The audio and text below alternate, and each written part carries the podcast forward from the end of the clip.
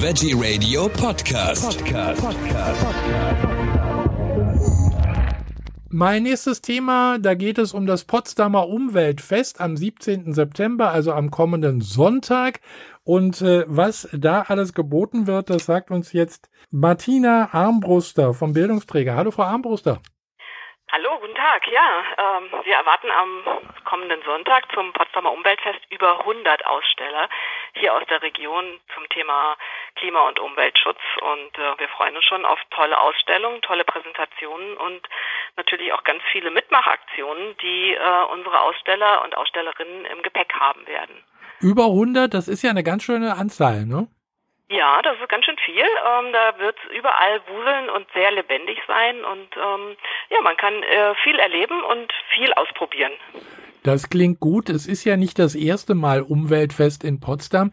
Äh, wie ist es denn im Laufe der Jahre, äh, also 100, ich glaube, das ist schon eine ganz stolze Zahl. Ist das schon der höchste Wert? Nein, wir hatten ähm, sozusagen vor Corona ja. hatten wir über 130 Aussteller. Okay und arbeiten uns jetzt langsam wieder an die alte Zahl heran. Aber wir haben 2010 begonnen mit rund 20 Ständen. Mhm. Da war das Thema noch nicht ganz so aktuell und ähm, ja, es ist ähm, ständig äh, mehr angewachsen und nachgefragt worden, das Umweltfest. Das ist natürlich auch eine Riesensteigerung. Äh, wer ist denn mit dabei, wenn Sie mal ein paar Beispiele nennen können?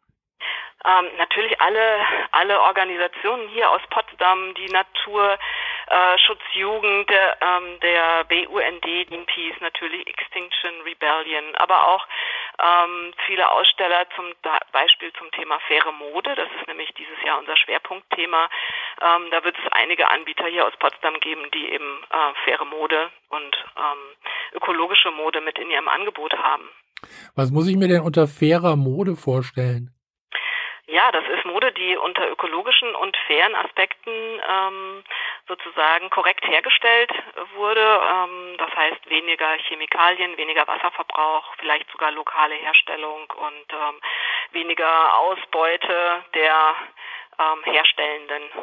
Wie sieht's denn aus mit dem äh, leiblichen Wohl? Das ist ja auch immer äh, ganz wichtig äh, bei so einem Fest. Was ist denn da geplant?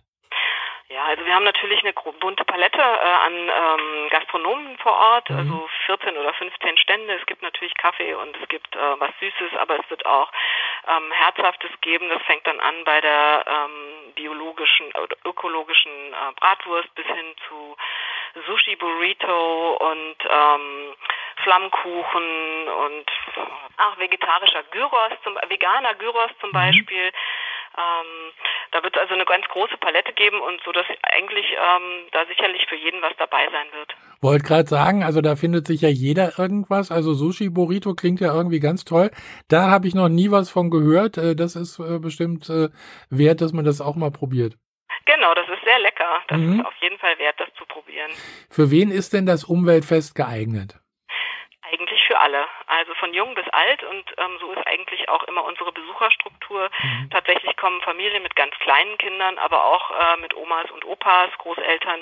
Insofern ist für jeden was dabei und ähm, man muss auch kein Umweltexperte sein, um da dabei zu sein und Spaß zu haben. Man kann einfach kommen und ausprobieren, mitmachen, dabei sein und ähm, vielleicht auch persönlich seine Fragen loswerden an die, die eben dann vor Ort sind und ähm, es macht einfach Spaß.